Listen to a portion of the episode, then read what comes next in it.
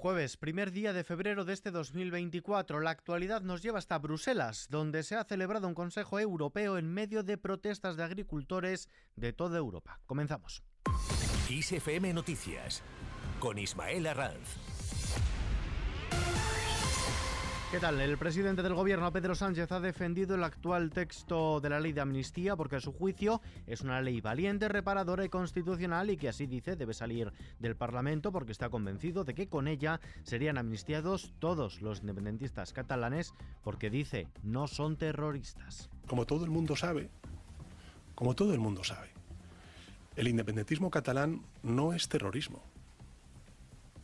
No lo es. Y por tanto, con este proyecto de ley, yo estoy convencido, y así al final lo van a concluir los tribunales, que van a estar todos los independentistas catalanes amnistiados, porque no son terroristas. Sánchez se ha referido por primera vez públicamente al rechazo por parte del Pleno del Congreso la ley de amnistía por los votos en contra de Junts. Lo ha hecho en la rueda de prensa que ha ofrecido al término de la reunión extraordinaria del Consejo Europeo que se ha celebrado en Bruselas. Un Consejo Europeo en el que ha participado el presidente de Ucrania. Volodymyr Zelensky ha pedido 5.000 millones en ayuda militar a Kiev para cada uno de los próximos cuatro años. El mandatario también ha lamentado además los retrasos en el cumplimiento del plan de la Unión Europea para suministrar esa misma cantidad de proyectiles a Ucrania. Por otro lado, desde Bruselas, el presidente del gobierno, Pedro Sánchez, ha defendido ante el presidente francés, Emmanuel Macron, a los transportistas y agricultores españoles frente a los actos de violencia que están sufriendo. Ha garantizado que el compromiso del Ejecutivo con el campo es total. El jefe del Ejecutivo ha asegurado ser muy consciente de los desafíos a los que se enfrenta el campo español y por ello ha recordado que su gobierno es el que más recursos extraordinarios ha destinado para modernizar las explotaciones agropecuarias. Además, ha respondido a las palabras de Segolén Goyal. En respuesta a una crítica, creo que infundada, de la exministra francesa Ségolène Royal, eh, criticando el tomate español, creo que la señora Royal no ha tenido eh, la fortuna de probar el tomate español. Yo le invito a que venga a España, a que pruebe cualquiera de las variedades eh, de tomate español y verá que el tomate español es imbatible es imbatible. Declaraciones de Sánchez tras una intensa jornada de protesta del sector primario en Bruselas. Cientos de agricultores, sobre todo belgas, pero también llegados de otros puntos como los Países Bajos o Italia, han protestado en la capital comunitaria contra la Unión Europea por poner en riesgo su futuro. Todo ello en una jornada de acciones que ha incluido el bloqueo de la ciudad con más de 1.300 tractores y la quema de la estatua de John Cockerill, el símbolo de la industria belga.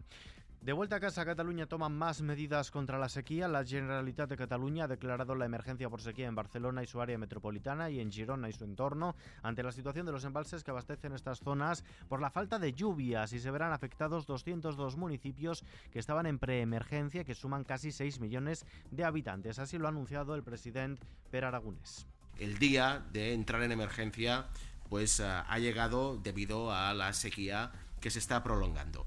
Eh, esto va a suponer pues la activación de unos límites al consumo por habitante y día, también una serie de restricciones eh, en porcentaje para distintos usos eh, del agua y vamos a continuar trabajando para poder superar esta situación lo antes posible. El Poder Judicial, por su parte, sigue pendiente de renovación. El presidente del Partido Popular, Alberto Núñez Feijóo, ha exigido una negociación simultánea de la renovación del Consejo General del Poder Judicial y el texto de una reforma legal para cambiar el sistema de elección del órgano de gobierno de los jueces. De hecho, ha advertido de que mientras no se cierre todo, no van a acordar nada. El contexto de esta negociación es hablar de todo y mientras no se cierre todo no vamos a poder acordar nada. Por tanto, hay, habrá renovación y habrá ley. Habrá ley y habrá renovación. Si no, eh, la negociación quedaría coja. La negociación no sería una negociación, sería un arreglo. Y aquí venimos en una situación además límite del Estado de Derecho en España. Más que nunca es necesario modificar la ley. El Poder Judicial, por su parte, se defiende. El Consejo General del Poder Judicial abordará el próximo lunes un pleno extraordinario. Eh, abordará en este pleno las críticas y acusaciones de prevaricación que el pasado martes expresaron algunos socios parlamentarios del Gobierno contra varios jueces durante el debate sobre la ley de amnistía. El presidente en funciones del órgano de gobierno de los jueces, Vicente Aguilarte, ha convocado este pleno extraordinario para abordar esta cuestión a petición de nueve vocales conservadores que censuraron los ataques de algunos diputados a jueces ante la aquiescencia y mutismo, dicen, de la presidenta del Congreso, Francina Armengol. En la página Kiss the Planet, Doñana bate Records y no para bien. El espacio natural de Doñana registró el pasado año 2023 sus peores cifras en cuanto al número de aves invernantes y al incremento de la temperatura media, casi un grado con respecto a 1990, mientras que se ha constatado la desaparición de los humedales de carácter permanente. La Estación Biológica de Doñana ha presentado un informe sobre el estado de la biodiversidad de este espacio marcado por el cambio climático y la continua sobreexplotación de su acuífero subterráneo. En los mercados, la bolsa española ha retrocedido el 0,63%, aunque mantiene la de los 10.000 puntos después de que la Reserva Federal estadounidense alejara ayer una posible bajada de tipos y este jueves se conociera además que la inflación de la eurozona cayó una décima en enero. El IBEX 35, el principal selectivo español, cierra en los 10.014 enteros y en el año retrocede el 0,87%. El euro se cambia por un dólar con 8 centavos. Vistazo ahora a la previsión del tiempo. Este viernes, un flujo húmedo del norte dejará intervalos de nubes altas en el norte de Galicia, Alto Ebro, Cantábrico y en el este peninsular. En el resto, se esperan cielos despejados también, con algunos intervalos de nubes bajas matinales en Baleares y de forma más persistente en el área del estrecho y del Alborán. Las temperaturas máximas descenderán en amplias zonas del interior de la mitad norte y este peninsular, quedando estables en el resto. En general, los termómetros se mantendrán en valores elevados para esta época del año. Las mínimas también se quedarán cercanas a valores habituales. Aumentarán en el norte buena parte del tercio nordeste, en las mesetas y en Baleares, con pocos cambios en el resto. Y terminamos.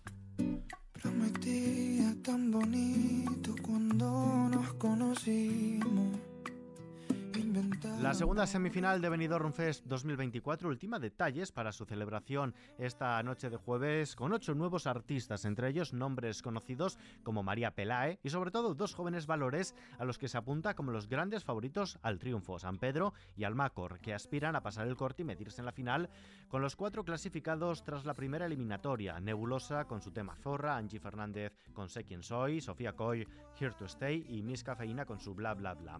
El Palau de Sports ya de la ciudad que da nombre a esta preselección volverá a coger el espectáculo en directo. María Pelae, una de las artistas a las que más insistentemente le habían pedido los eurofans que tomara parte en el Benidorm Fest, será la encargada de abrir las actuaciones a concurso, lo hará con su tema remitente. Más desenfadado de la Cruz intentará después que cuaje su beso en la mañana, un tema de influencia urbana latina con ligera base electrónica. Será justo antes de que el dúo Marlena entregue la fresca Amor de Verano, la canción con más reproducciones en Spotify de entre la selección de Benidorm Fest 2024. Después turno para el gran favorito de muchas apuestas de esta edición, San Pedro, gracias a dos extraños cuarteto de cuerda, este bolero delicado e intimista dedicado al fin del amor, que precisamente es el que estamos escuchando. Aunque la sorpresa podría venir servida por el madrileño Jorge González, del que algunos esperan un posible chanelazo con caliente en un perfecto híbrido de baile y canción sensual. En otro paréntesis para la intensidad y la catarsis emocional, será el turno a continuación de la gallega Jolisa con No se me olvida. Y después, Roger Padrón quien con el Temps aporta al Benidorm Fest la única canción en catalán de toda la selección. La noche concluirá con otro de los aspirantes a los que se vigila de cerca con lupa, el alicantino Almacor, uno de los favoritos sobre todo del público más joven por su fusión de música urbana latina con colores más pop en brillos platino. Con esto nos despedimos por hoy, pero la información continúa puntual a su cita cada hora en los boletines de XFM y ampliada junto a los audios del día aquí en nuestro podcast XFM Noticias. JL García en la realización. Un saludo de Ismael Arranz. Hasta mañana.